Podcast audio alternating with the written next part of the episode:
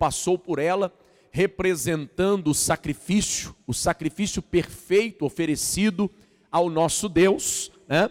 E ele disse: Eu sou a porta das ovelhas, né? Quem passar por mim entrará, sairá e encontrará pastagem, encontrará vida. E todos nós entendemos que Jesus é esta porta. E quando nós passamos por ele, nós entramos então na porta do sacrifício oferecemos a nossa vida como sacrifício vivo a Deus, pois este é o nosso culto racional, como o próprio apóstolo Paulo nos ensina. Né? E é então a nossa renúncia, quando nós renunciamos o nosso eu, renunciamos a nossa própria vontade para fazermos a vontade de Deus. Segunda porta é a porta do peixe, é a porta da dedicação, é a porta do esforço, né? a porta que verdadeiramente muitas pessoas não conseguem passar por ela, porque muitas vezes as pessoas elas têm levado uma vida religiosa, e a vida religiosa, ela não se esforça nada. Quantas pessoas que elas não conseguem dedicar o seu coração a Deus. O próprio Deus, ele disse: "Olha, que nós devemos amá-lo de todo o nosso coração, de toda a nossa alma, com toda a nossa força e com todo o nosso entendimento. Então, eu entendo que para adorar a Deus tem que ser do jeito dele, não do meu jeito. Eu não posso servir a Deus de qualquer maneira. Eu preciso servir a Deus da maneira que ele me orientou. E para que isso aconteça, tem que haver muita dedicação, tem que haver muito esforço, né? tem que haver um preço a ser pago, e muitas vezes as pessoas não estão dispostas a pagar esse preço.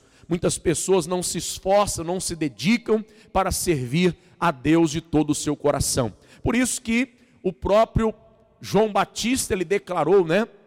Jesus declarou a respeito de João Batista, desde os dias de João Batista até agora, o reino de Deus é tomado pelo esforço, e aqueles que se esforçam vão se apoderar do reino de Deus. A terceira porta é a porta velha, a porta que demonstra, né, que mostra o nosso passado, ao qual muitas vezes tem impedido muitas pessoas de alcançarem de Deus a sua vitória, pois elas estão presas ao passado por causa de traumas, decepções, angústias, sofrimentos, aquilo que aconteceu no passado, muitas vezes tem, ela tem trazido sobre a própria vida, e isso tem impedido que muitas pessoas se tornem bem-sucedidas no tempo presente e até mesmo no tempo futuro. Então, essa porta, ela com certeza deve ser fechada para que o seu passado não influencie no seu presente e nem também no seu futuro.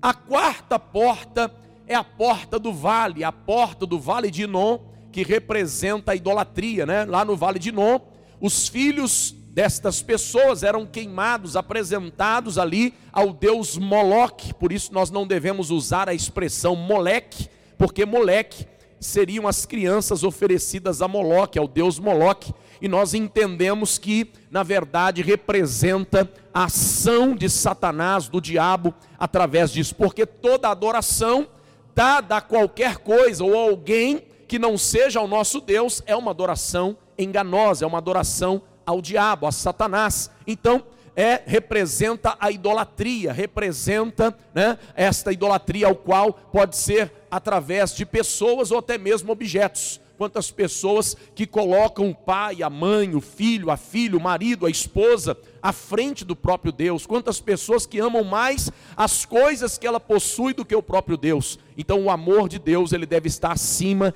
de tudo e de todos. Amém?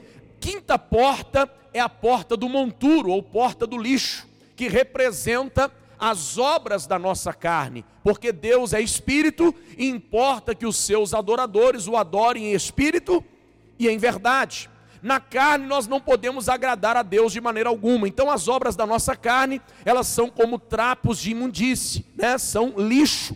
E isso deve ser descartado, isso deve ser lançado fora da nossa vida. Então, esta porta, ela constantemente deve ser aberta, né, e também fechada. Para quê? Para que retiremos da nossa vida as obras da carne, todo o lixo espiritual e que adoremos ao Senhor nosso Deus em espírito e em verdade. A sexta porta é a porta da fonte, ao qual o próprio Jesus esteve com a mulher samaritana e se apresentou a ela como a fonte da vida eterna, a fonte eterna, né? Ela, ela estava diante da fonte de Jacó e Jesus se apresentou a ela como a fonte da água viva. E ela disse assim: Eu quero beber desta água, porque ele disse para ela: Se você beber da água do poço de Jacó, da fonte de Jacó, você vai voltar a ter sede, mas se você beber da água que eu te der, você jamais terá sede, porque aquela sede que ele estava falando era sede espiritual que só Jesus pode saciar e todos nós somos sedentos por esta água viva. E ele não só deu daquela água àquela mulher, mas ele ainda transformou aquela mulher numa fonte de água viva. Ele disse assim: Olha, aquele que crê em mim, do seu interior fluirão rios de águas vivas. Então ele transforma aquele que crê nele em uma fonte. E esta fonte que jorra para a vida eterna são as nossas palavras, né? As palavras elas têm o poder de gerar vida nas pessoas. Então, cada palavra que sai da nossa boca, ela pode transmitir a vida eterna a cada ouvinte no poder do nome de Jesus. Né? Então nós somos também esta fonte de águas vivas. É a sétima porta é a porta das águas. A porta das águas representa também a porta da provisão. Quando o próprio Deus ele criou tudo do nada, né? Apenas dizendo haja, haja luz e houve luz, haja o firmamento, haja, né, os luminares, as árvores e tudo fora criado pelo poder da palavra de Deus, porque a palavra de Deus é a maior provisão que nós necessitamos. Diga assim: tudo que eu preciso, mais forte, diga tudo que eu preciso, vem da boca de Deus. Né? Nem só de pão viverá o homem, mas de toda a palavra que procede da boca de Deus. Então, quando Deus fala, Ele me alimenta, quando Deus fala, Ele me fortalece, quando Deus fala, a provisão necessária para a minha vida. Amém?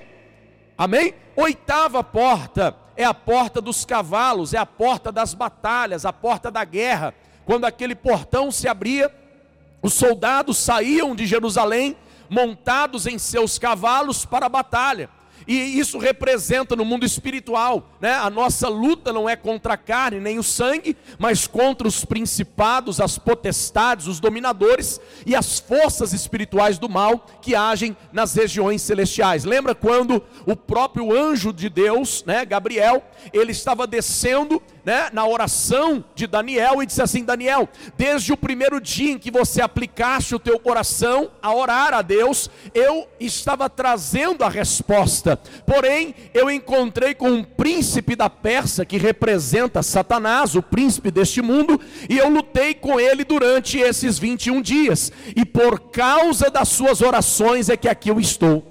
Então, ou seja, a nossa batalha, a nossa guerra é no mundo espiritual, são contra demônios. Muitas vezes nós somos impedidos de alcançar a nossa vitória, porque muitas vezes o diabo está se opondo àquilo que nós clamamos e pedimos a Deus. E se nós não vivemos uma vida de oração constantemente, jamais receberemos de Deus aquilo que nós estamos pedindo. Pedi, pedi, dar-se-vos-á. Amém? Então nós não podemos parar de pedir, não podemos parar de clamar, porque quanto mais nós clamamos, mais nós fortalecemos os anjos para vencer esta batalha no mundo espiritual e nos dar a vitória necessária. Amém? Semana passada nós ministramos sobre a porta oriental. Né, a nona porta, a porta oriental, ela é conhecida como a porta da profecia, é o grande portão dourado. Tem aí a foto para relembrar, né? O portão dourado é, é o qual a Bíblia se refere que Jesus passou por ele, entrou por ele, ali eles gritavam: Hosana, Hosana, bendito aquele que vem em nome do Senhor. Receberam Jesus, muitas pessoas perguntaram: quem é este, né, que está montado em um jumentinho? E as pessoas esperavam que o Messias passasse por aquela porta.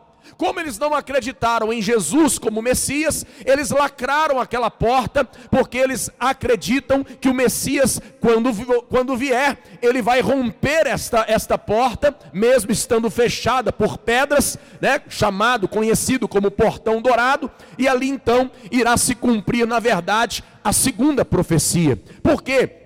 Porque quando Cristo voltar, na verdade, ele vai pisar no Monte das Oliveiras e em Jerusalém, e esta porta vai se abrir, e Israel vai reconhecer Jesus como aquele ao qual eles haviam rejeitado há mais de dois mil anos atrás. Então diga assim: diga, Ele é o Messias. Mais forte, Ele é o Messias, o enviado de Deus. Né? Então, esse portão é o portão dourado, está fechado hoje, está lacrado, mas quando Jesus voltar, ele vai se abrir novamente e Israel vai reconhecer Jesus como Senhor daquela nação. Amém? E hoje nós vamos ministrar a décima porta, né? Eu gostaria que colocasse aí para nós, né? Neemias, capítulo de número 3, versículo de número 31. Neemias, capítulo 3, versículo 31 vamos falar sobre a décima porta. Depois dele, reparou Malquias, filho de um ourives, até a casa dos servos do templo e dos mercadores de frente da porta. Qual é o nome da porta? Da guarda. Então a décima porta é a porta da guarda, até o eirado da esquina. Vamos orar? Curve a sua cabeça, feche os olhos, Pai. Aqui estamos, Senhor, diante da tua presença para buscarmos o entendimento e a revelação da tua palavra, para compreendermos cada vez mais, meu Deus, concernente à nossa vida espiritual. Nós entendemos, meu Deus, que tudo o que aconteceu no Antigo Testamento é apenas figurativo, pois o que representa tudo isso é a nossa vida hoje, nos dias atuais. Quando olhamos para Jerusalém antiga, percebemos uma cidade destruída, uma cidade que fora lançada no chão, por terra várias vezes e que fora novamente edificada. E isto representa a vida de cada um de nós. Quantas vezes, meu Deus, o inimigo nos lançou no chão por causa de brechas que demos a ele, ele entrou e nos fez opróbrio, nos fez, meu Deus, destruídos, lançados por terra, mas o Senhor a cada dia tem nos erguido, tem nos levantado como uma cidade santa, como uma cidade protegida pelos teus muros, pela tua proteção que nos cerca. Que o Senhor continue nos guardando, nos livrando de todo mal e que o Senhor possa, meu Deus, nos dar a sabedoria e o entendimento para aplicarmos tudo aquilo que iremos aprender nesta hora. Nós te pedimos em o nome do nosso Senhor e Salvador Jesus Cristo, que todos digam amém. Digam graças a Deus. Amados, esta porta era uma das portas mais importantes dessa cidade. Por quê? Porque no próprio nome já está dizendo a porta da guarda. Era nesta porta que havia um forte, que haviam, né, na verdade, muitos guardas aonde eles se revezavam para a guarda da cidade, né? Jerusalém era uma cidade em que os muros a cercavam. E nestes muros, somente os soldados da guarda, nos locais né, mais minuciosos e protegidos daquela cidade, somente os guardas poderiam passar, somente os guardas andavam em cima daqueles muros. E o que acontece? Eles eram responsáveis em vigiar a cidade, né? Então dali, daquela porta, se distribuíam todos os guardas para protegerem as doze portas de Jerusalém e os muros de Jerusalém. Então, você vai ver que no, no capítulo 3, é, perdão, no capítulo 7, versículo 3, nós vamos ver melhor o que isto representava. Olha lá o que diz. E lhes disse: Não se abram as portas de Jerusalém até que o sol aqueça. Ó, ou seja, os soldados, quando eles é, é, entravam né, na, na, na, cidade, nos muros, para guardar, para fazer ali um papel de sentinela, né, eles ficavam avistando de longe para ver se o inimigo viesse. Então, por isso havia uma ordem: qual era? Não podiam abrir as portas de Jerusalém até que o sol se aquecesse. O que, que representa isso? Hoje na cidade é muito mais difícil a gente ver isso por causa da poluição. Mas quem é do interior principalmente sabe que quando o dia começa a amanhecer, ó, a noite é muito fria, vem o orvalho, molha né, a terra, e quando então o sol ele começa a nascer, aquele orvalho ele começa a evar a evaporar. E quando ele começa a evaporar, dá aquela serração, aquela neblina, né, que fica tampando a visão das pessoas. Quem já viu?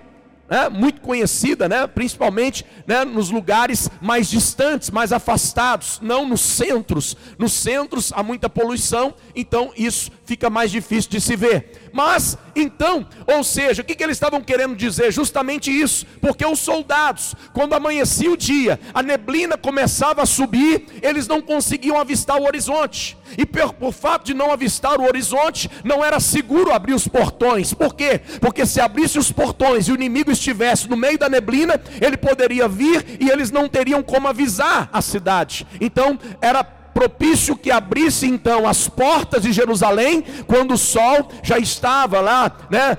praticamente às nove da manhã, dez da manhã, e aí então os portões eram abertos da cidade, porque eles já podiam enxergar né, o que estava lá no horizonte, e eles podiam então dizer: Olha, não tem inimigo, então pode abrir os portões da cidade. Isso tem um significado muito importante na minha e na sua vida, sabe por quê? Porque o Senhor Jesus é o sol da justiça.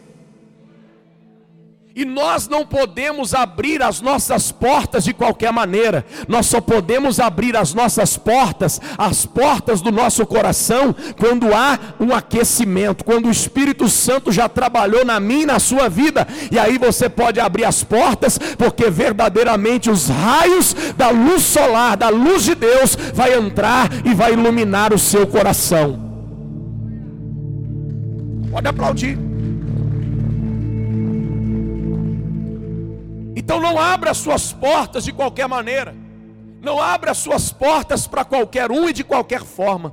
O único e verdadeiro Senhor da sua vida é aquele que traz a justiça como raios em sua vida.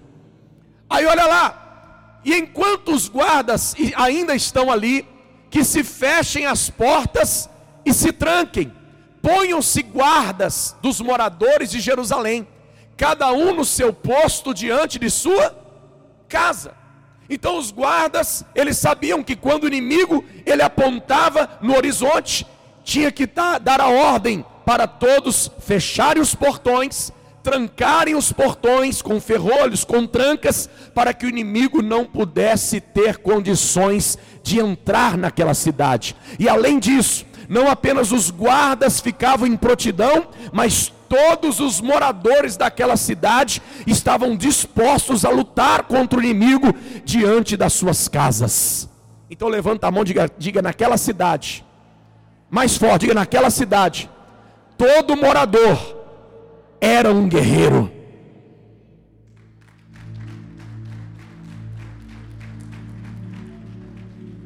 Na cidade de Deus, todos são guerreiros. Na cidade de Deus, todos lutam. Na cidade de Deus, todos têm o mesmo objetivo. Na cidade de Deus, todos precisam resistir ao inimigo. Amém? A Bíblia diz: resistir o diabo e ele, e ele fugirá de vós. Muitas vezes o diabo está rondando a vida de muitas pessoas e ele encontra brecha, sabe por quê? Porque não há resistência. E aonde não há resistência, o inimigo entra com facilidade. Então esta porta, ela tem uma conotação para mim para você de vigilância, a porta da vigilância. A porta que nós precisamos entender da nossa vida, ao qual nós devemos vigiar constantemente.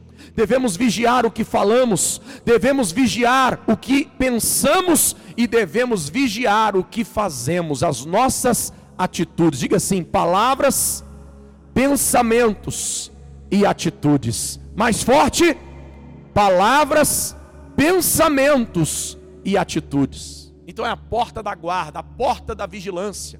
Guarde o que você fala, guarde o que você pensa e guarde o que você faz. Porque se você tiver a guarda da mente, a guarda da língua e a guarda das suas ações, com certeza Deus, ele entrará em sua vida e permanecerá para sempre.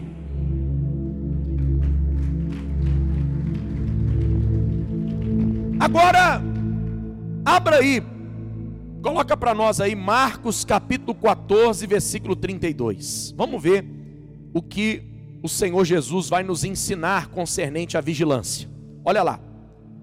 Marcos 14, 32.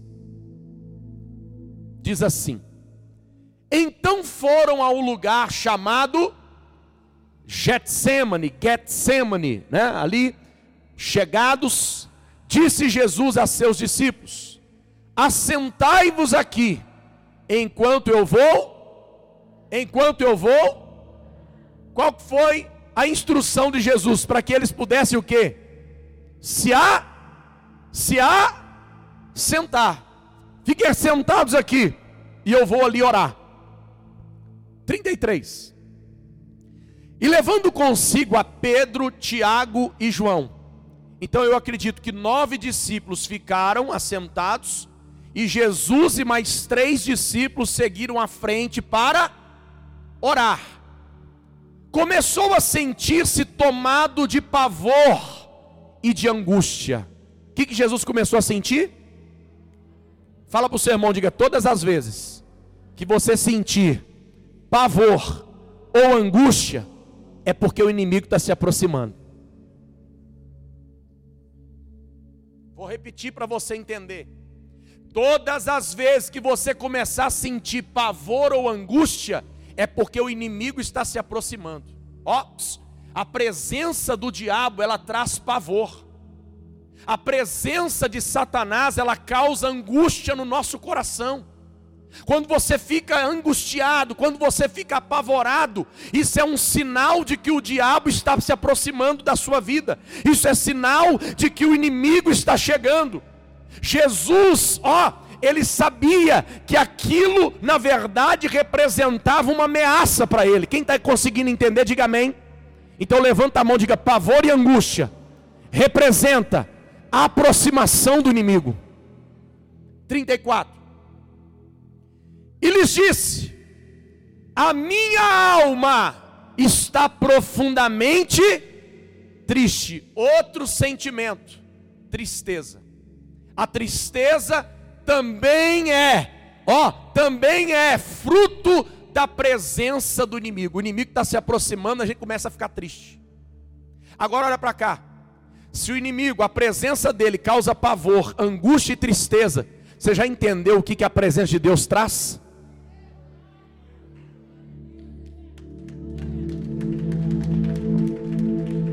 Quando o inimigo se aproxima, há pavor.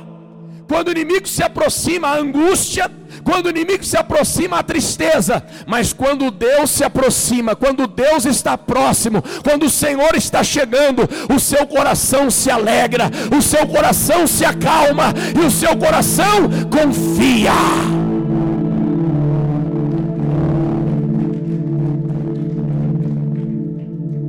Então a minha alma está triste profundamente até a morte. Ficai aqui e e que Jesus orientou para eles? Vigiar. Sabe qual é o problema de muitas pessoas? Muitas pessoas elas até oram, mas elas não vigiam. Muitas pessoas elas oram, hora de manhã, hora de tarde, hora de noite, hora de madrugada, a oração é poderosa, a oração é uma arma contra o inimigo, sim ou não? Claro que é, nós já aprendemos aqui. Mas eu quero dizer para você que a oração não é suficiente. Não adianta apenas orar. Jesus ele diz: vigiai e orai. Então levanta a mão e diga: vigilância deve vir antes da oração. Não adianta só orar. Tem gente que ora para valer, mas não vigia. E quando você não vigia, o inimigo se aproxima, o inimigo te arrebenta, o inimigo te destrói, o inimigo ele leva você à queda, ao chão. Então Jesus orientou: vocês precisam vigiar, não apenas orar. 35. E adiantando-se um pouco, prostrou-se em terra. O que, que ele fez? Ele colocou o rosto aonde? Na terra, no chão, para orar. E orava para que, se possível, lhe fosse poupada aquela aquela hora. Olha o que, o que aconteceu. Ele sabia ele estava angustiado, ele estava oprimido. Por quê? Porque estava aproximando a hora dele se, se entregar naquela cruz, estava chegando a hora da luta, da provação. Por isso que ele estava angustiado, por isso que ele estava sofrendo, porque ele sabia que o inimigo estava rondando, o inimigo queria que ele desistisse, o inimigo queria que ele parasse, o inimigo não queria que ele seguisse adiante. E ele começou a orar. Por quê? Porque quando ele começou a orar, Deus começou a fortalecê-lo. Diga, levanta a mão, diga onde há vigilância e oração.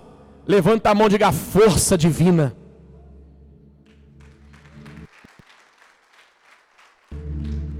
Trinta e seis. E dizia: Abba, Pai, tudo te é possível. Passa de mim esse cálice. Contudo, não seja o que eu quero, e sim o que tu queres. Lembra? Eu já falei isso aqui, vou repetir. Quando você ora, você reúne forças para fazer o que Deus quer e não o que você quer. Quando a gente age pela carne, a gente quer de todas as formas, Deus faz isso, Deus faz aquilo. Deus, a gente mostra a solução para Deus, como se Deus não soubesse. A gente quer mostrar, não, ó, a direção é essa aqui, Deus, ó, me ajuda, me abençoa, vem comigo. Quando nós não oramos, nós colocamos a nossa vontade na frente.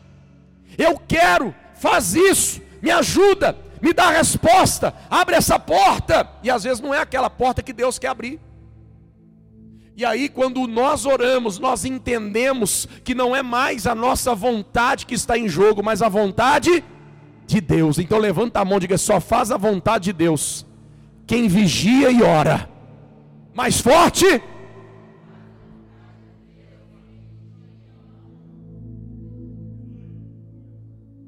Se eu não vigiar, os meus desejos vão me dominar, as minhas vontades vão estar sempre à frente.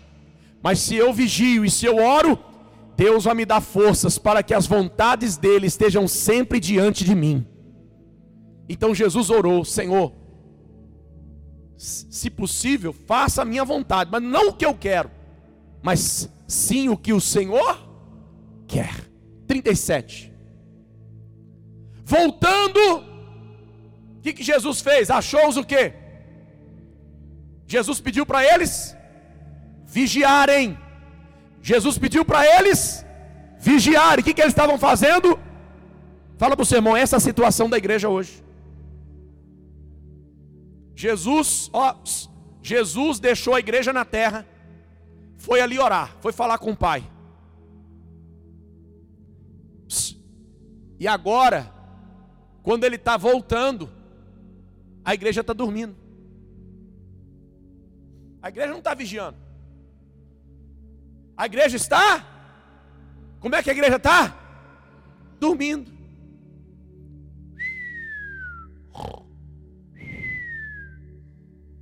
A igreja não está vigiando, a igreja está dormindo. E isso eu quero que você compreenda. Irmãos, olha, o que, que a Bíblia diz? Por que, que o, o, ladrão ele entra em muitas casas de madrugada? Por quê? Porque está todo mundo o quê? Dormindo. Então eu quero que você compreenda, nós estamos vivendo num mundo de trevas, de escuridão. E o inimigo, ele está atacando vidas diariamente, constantemente, 24 horas por dia. E a igreja, em vez de estar vigilante, a igreja se encontra dormindo, sonolenta. E é por isso que o diabo tem achado brecha na vida de muitos crentes.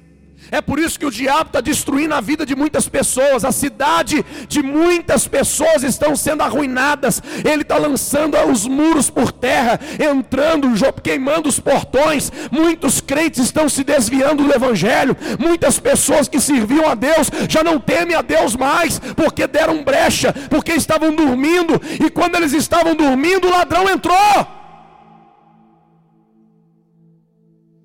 E disse a Pedro: Simão, Tu dormes? Você está dormindo, Pedro? Não pudesses vigiar nenhuma hora.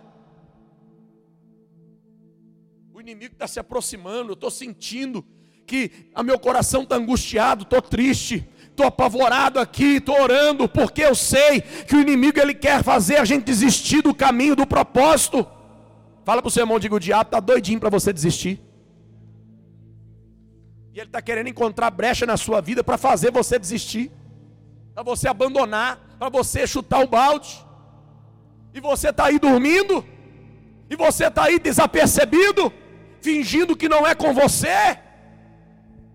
38. Vigiai. Como é que vai? Vigiai e orai. A oração vem depois. Senão ele falar assim, não, orai e vigiai. Não, vigiai. Vigia primeiro. Coloca a porta da guarda para valer. Passa na porta do quartel, 5 horas da manhã para você ver. Se você der bobeira, o, o guarda que está lá na porta, ele te, ele te dá um tiro. Por quê? Porque lá não, ninguém dorme. Alguém dorme na porta do quartel? Dorme ou não? Está sempre revezando. Enquanto quando um vai dormir, o outro assume o posto. Levanta a mão, diga assim, diga assim, deve ser a nossa vida. Diga no mundo espiritual, eu não posso cochilar, eu não posso dormir. Diga, eu preciso estar atento 24 horas por dia.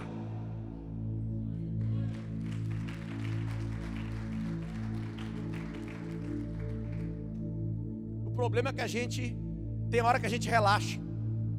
Você vai na festa e você não vigia. Não, eu só vigio lá na igreja, lá dentro de casa. Na festa não precisa. E é lá na festa que o diabo encontra brecha na sua vida para destruir você.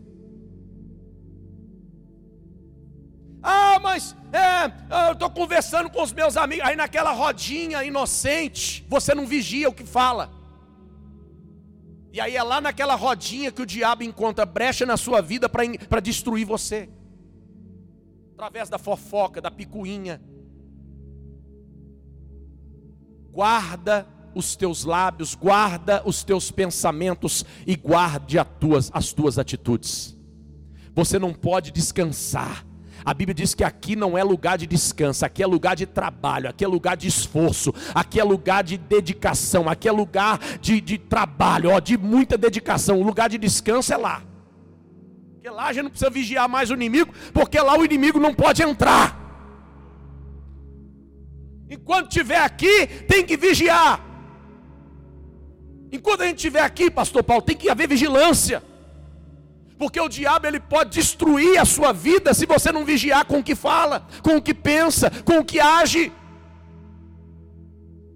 O diabo acaba com o nosso ministério se nós não vigiarmos. Por que, que muitos pastores perderam o ministério? Porque não vigiaram. Eles estão orando, hora de manhã, de tarde, de noite, de madrugada, faz, vai para o monte, faz vigília, mas não, não vigia. E aí o diabo entra e destrói o ministério de muita gente. Então, olha lá, vigiai e orai, para que não entreis em tentação. O espírito, na verdade, está pronto, mas a carne é. Levanta a mão, não posso dar mole para minha carne se eu der mole para minha carne, ela me arrebenta. Porque carne não converte, irmão. Sua carne, ela sempre vai ter desejos, sempre vai ter vontades, e você vai ter que sempre dizer não para ela. Porque no dia que você dizer, diz, dizer sim, tu está arrebentado. Ela te joga no chão. Esse é o problema de muita gente. A gente pensa assim: não, agora eu entreguei minha vida para Jesus, agora eu sou de Deus, agora eu sou de Jesus. Aí você acha que a sua carne converteu. E aí você não vigia. Carne não converte, vigia. Porque a sua carne ela pode destruir sua vida. Então por isso que ele está dizendo: o espírito está pronto, mas a carne é fraca. Vamos correr, 39. Retirando-se de novo, orou repetindo as mesmas, as mesmas. Levanta a mão e diga: quem vigia tem constância no que fala. Constante. Deus me livra, Deus não deixa eu cair, Deus não deixa eu vacilar, Deus, eu preciso continuar firme, eu preciso ter constância. 40. Voltando, achou-os outra vez Gente, não tem lógica. Que sono é esse? Jesus dá uma dura neles. Vocês têm que vigiar comigo. O inimigo está se aproximando. Aí Jesus vai orar de novo. Quando ele volta outra vez, aos discípulos dormindo. Dormindo. Porque os seus olhos estavam pesados. Levanta a mão e diga assim: quem vive uma vida carnal, diga sempre vai ter sono. Quantas vezes o Senhor já te chamou pelas madrugadas para você orar e vigiar, mas você estava com os olhos tão pesados que você nem quis ouvir. Ah, agora nesse frio, vou orar. Olhos pesados, e não sabia o que lhe res, que responder. O que nós vamos falar? Com sono. 41. E veio pela e veio pela terceira vez e disse-lhes: Ainda dormis e repousais? Basta! Chega! Chegou a hora. O filho do homem está sendo entregue nas mãos dos pecadores. 42. Levantai-vos, vamos, eis que o traidor se aproxima. Sabe o que Jesus estava querendo dizer para eles? Vocês dormiram, vocês não estão preparados para enfrentar o inimigo, mas eu vigiei e orei. Vamos embora, porque eu já estou pronto para passar o que tem que passar.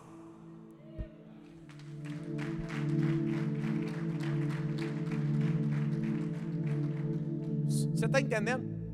Porque, ó, por que, que, que Pedro não teve força para resistir? E, e, em vez dele negar Jesus, ele não, eu sou, eu sou seguidor dele mesmo. Por que, que, Jesus, por que, que Pedro negou Jesus? Porque ele não estava orando, ele estava dormindo. Por que, que Judas traiu Jesus? Porque ele não estava orando, ele estava combinando o preço. Por que, que os discípulos não acreditaram em Jesus, que ele na verdade ia morrer e ressuscitar no terceiro dia? Por que, que Tomé duvidou? Porque ele não estava orando. Quem não vigia e ora, não consegue resistir na hora da tentação. Não pense que o seu inimigo está brincando com você, que ele não está. O diabo quer destruir a sua vida, e se você der bobeira, ele vai conseguir fazer isso. Ah, não, não, está amarrado em nome de Jesus. Não, eu sou de Deus. Não, eu sou filho de Deus. Irmão, o diabo não respeita isso, não diabo não respeitou Pedro, não respeitou Judas, não respeitou os discípulos de Jesus. Você acha que ele vai respeitar você? Esses homens andaram com Jesus.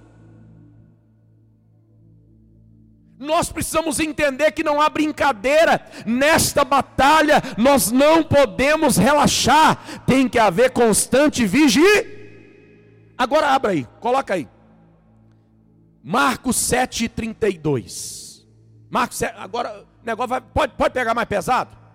Eu estou achando que eu estou muito, muito, muito light aqui. Pode ou não? Então vamos lá, Marcos 7, 32. Então escuta isso aqui, ó. Então lhe trouxeram um, um surdo, não ouvia. E lhe suplicaram, ele era surdo e que mais? Gago, então ele não falava. Falava direito não, a língua dele estava presa. O gago é aquele que tem língua presa. E surdo é aquele que não escuta. Ok? E lhe suplicaram que impusesse as mãos sobre ele. 33. Jesus, tirando-o da multidão à parte, pôs-lhe os dedos nos ouvidos e lhe tocou a língua com saliva. Então, olha a cena: Jesus pegou os dedos dele e enfiou no ouvido do surdo e pegou a saliva da boca dele e passou na língua do, do, do, do gago. Se fosse nos dias de hoje, hein? Você está vendo o que, que Jesus fez, né? Ele pegou, enfiou o dedo no ouvido do surdo, e ele pegou a saliva, a própria saliva dele, colocou na língua do gago. E vamos ver o que aconteceu. 34. Depois, erguendo os olhos ao céu, suspirou e disse: Éfata. O que, que Jesus disse? éfata, que quer dizer abre-te. Jesus estava dando uma ordem aos ouvidos e à boca daquele homem que se abrissem. Abra-se os ouvidos e abra-se a língua. Solte a língua, solte a língua, abra os ouvidos, ó, solte a língua e abra os.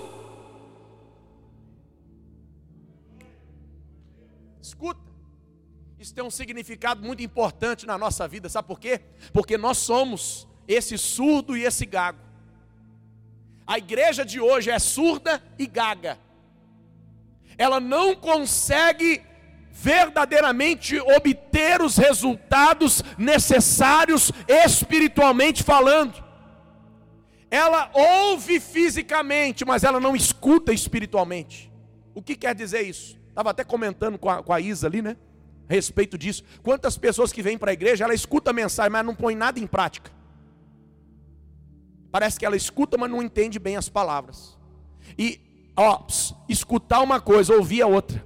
Vamos dizer, vamos repetir, diga escutar é quem tem ouvido. Agora ouvir é colocar em prática.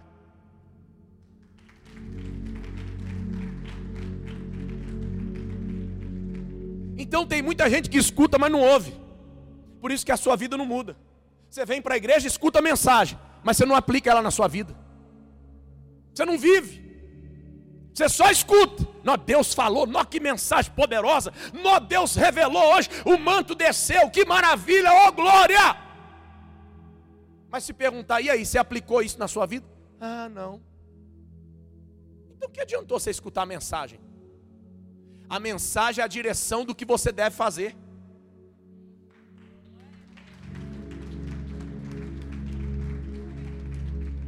Então, olha lá, é por isso a igreja hoje é uma igreja que escuta, mas não ouve. É uma igreja que está ouvindo a voz de Deus, mas não está colocando em prática o que Deus está ensinando, o que Deus está mostrando. É uma igreja surda espiritualmente. É uma igreja que não aplica as orientações de Deus no seu dia a dia. E é por isso que está dando tudo errado. É por isso que o diabo está te arrebentando. É por isso que está vindo chumbo grosso do seu lado. É por isso que você não, não, não vence a provação. É por isso que você não vence as angústias. É por isso que você não vence as lutas. Por quê? Porque a igreja está surda e gaga. Não consegue falar. Se eu não ouço, eu não falo. Isso afeta a minha voz. Toda pessoa surda, ela não fala porque ela não consegue ouvir a voz, ela não, tá, não sabe o que ela está falando ela começa a gaguejar. Então ali, ó, esse é o problema da igreja, é uma igreja surda e gaga. E aí Jesus colocou o seu dedo nos ouvidos e ali tocou com o seu dedo na língua, na própria língua do homem, e ele foi curado. Olha o que diz a Bíblia 35.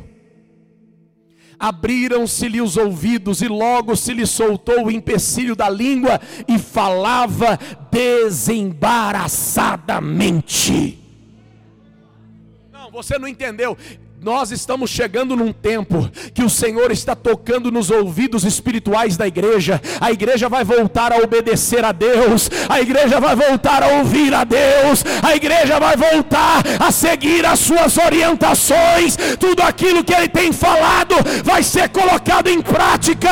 E quando nós começarmos a viver as orientações de Deus, nós vamos ter língua solta para falar abundantemente.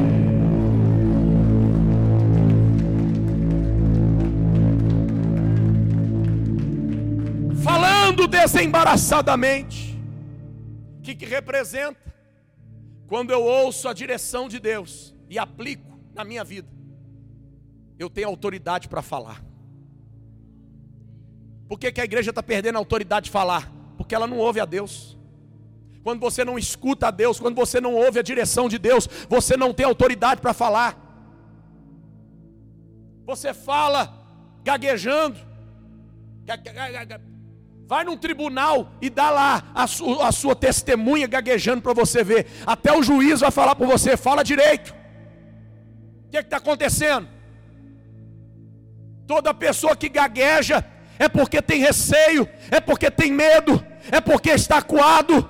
A igreja de hoje é uma igreja acuada, é uma igreja medrosa. Nós precisamos avançar contra o inferno, porque as almas que estão lá fora estão perecendo, e nós temos que ter ouvidos abertos para ouvir a direção de Deus, mas além disso, temos que ter a língua solta para pregar o Evangelho a toda criatura.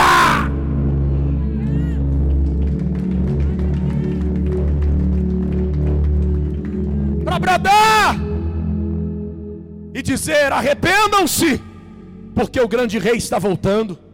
36. Mas lhes ordenou que a ninguém o dissessem, contudo, quanto mais recomendava, tanto mais eles divulgavam. Quando a igreja se desperta, não tem jeito. Levanta a mão e diga: todo mundo vai ficar sabendo do milagre que Jesus fez. Levanta a mão e diga assim: quando a igreja desperta, quando a igreja passa a ouvir a Deus, e a profetizar, e a falar, e a pregar o Evangelho, levanta a mão e diga assim: diga uma multidão vai se converter. Quando você começar a perder a timidez, quando você começar a ouvir a voz de Deus, a orientação de Deus, começar a falar de Jesus para as pessoas, você vai ver que vai, vai entrar uma multidão por aquela porta. Esses bancos aqui não vão caber a multidão que vai vir para cá, porque a igreja ela vai voltar a fazer a obra de Deus como devia. Tem gente que a língua está tão presa que não dá nem glória. Solta a língua aí, meu irmão. 37. Maravilhavam-se sobremaneira, dizendo: Tudo ele tem feito esplendidamente bem. Tudo que Jesus faz é esplêndido e é perfeito. Levanta a mão e diga: Tudo que ele faz é esplêndido e é. Não somente faz ouvir os surdos, como falar os mudos. Agora Ezequiel, vamos terminar. Para finalizar, Ezequiel, capítulo 3, versículo 16. Agora o, o, o chicote vai comer no lombo. Mais pesado. Findos os sete dias, findaram os sete dias. Veio a, a minha palavra de quem? Do Senhor, dizendo: Você está ouvindo Deus falar aqui? Deus está dizendo. Vamos ver o que Deus está dizendo. 17. Filho do homem, eu te dei por atalaia. Eu te levantei como atalaia. Deus estava dizendo isso para Ezequiel. E Deus está dizendo isso para mim e para você. Levanta a mão e diga: Eu sou atalaia de Deus. Mais forte. Quem é o atalaia? E qual é a sua função? O atalaia é o guarda que vigiava a cidade. O atalaia é o guarda que vigiava a cidade. E ele tinha somente uma função: qual era? Observar se o inimigo estava vindo e avisar a cidade para se preparar para a batalha. O inimigo está vindo. Opa, ele tinha que tocar a trombeta, tocar lá o sino, dizer: olha, o inimigo está vindo, se preparem. Saiam das suas casas, peguem as suas armas, o inimigo está chegando. Nós vamos lutar e nós vamos vencer. Está ouvindo? Então levanta a mão e diga: essa é a posição do atalaia. Aí ele diz assim: ó, eu te dei por atalaia sobre a casa de Israel, da minha boca da minha boca. Mas como é que você vai ouvir se você está surdo?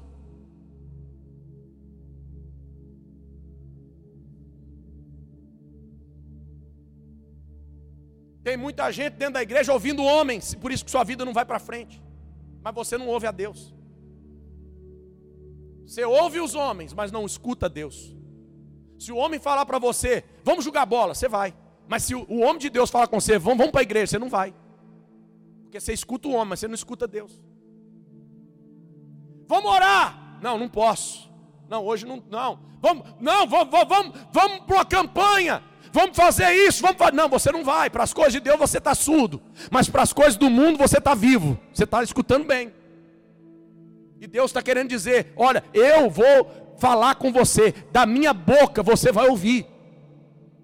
Quem vai ouvir da boca de Deus? Quem vai ouvir da boca de Deus? Levanta a mão e diga assim: só a igreja que não está surda. A palavra e os avisarás da minha parte. Então, ó, o atalaia tem que ter bom ouvido e boa língua, porque ele tinha que ouvir a voz de Deus e falar para o povo. O que ele tinha que fazer? Ouvir a voz de Deus e falar para o povo, anunciar. O inimigo está chegando. Agora vamos ver o 18. Quando eu disser ao perverso, certamente morrerás e tu não o avisares, e nada disseres para o advertir do seu mau caminho, para lhe salvar a vida, esse perverso morrerá na sua iniquidade, mas o seu sangue da tua mão o requererei.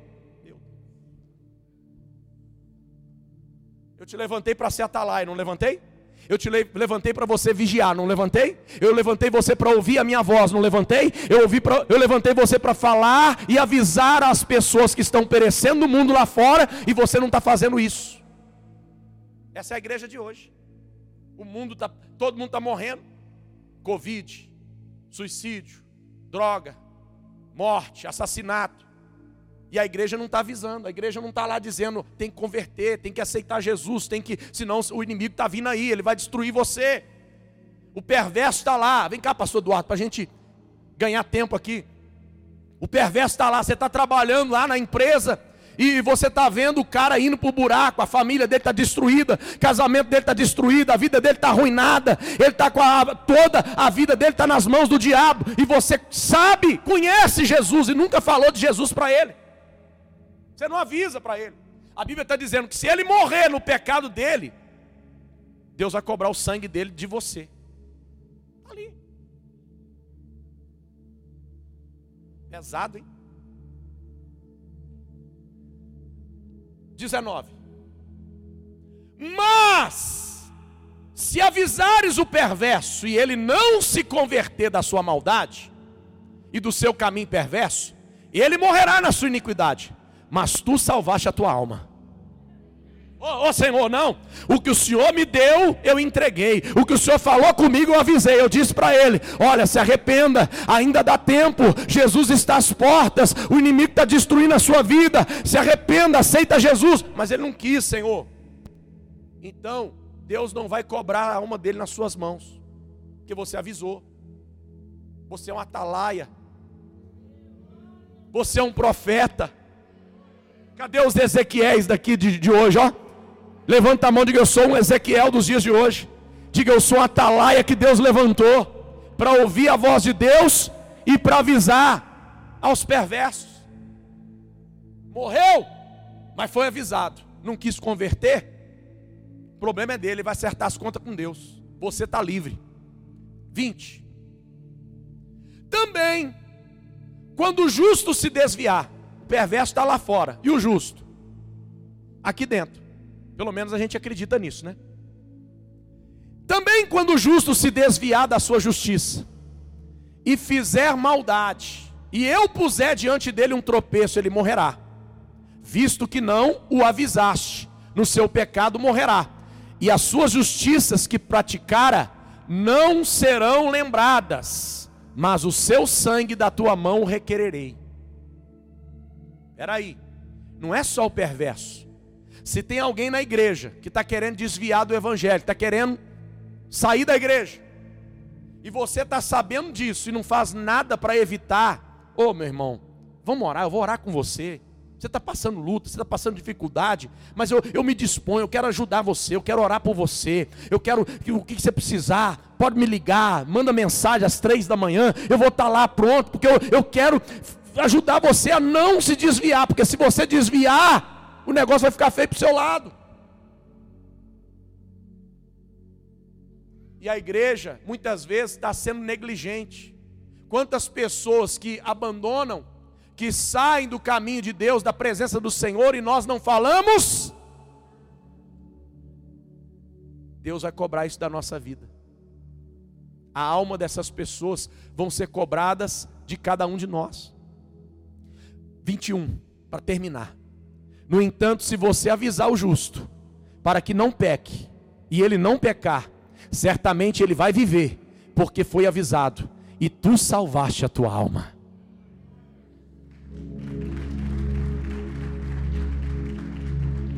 Ô irmão, pensando bem, eu não vou desviar, não, viu? Vou ficar firme. Vou ficar firme. Está entendendo? Sim ou não? Então levanta a mão, diga assim: diga ouvidos para ouvir, e língua solta para falar. Não é para falar, conversar fiado, não, é para pregar o Evangelho, para anunciar o Evangelho aos perdidos e àqueles que tentam se desviar do caminho do Senhor. Vamos ficar de pé, vamos ministrar esta porta.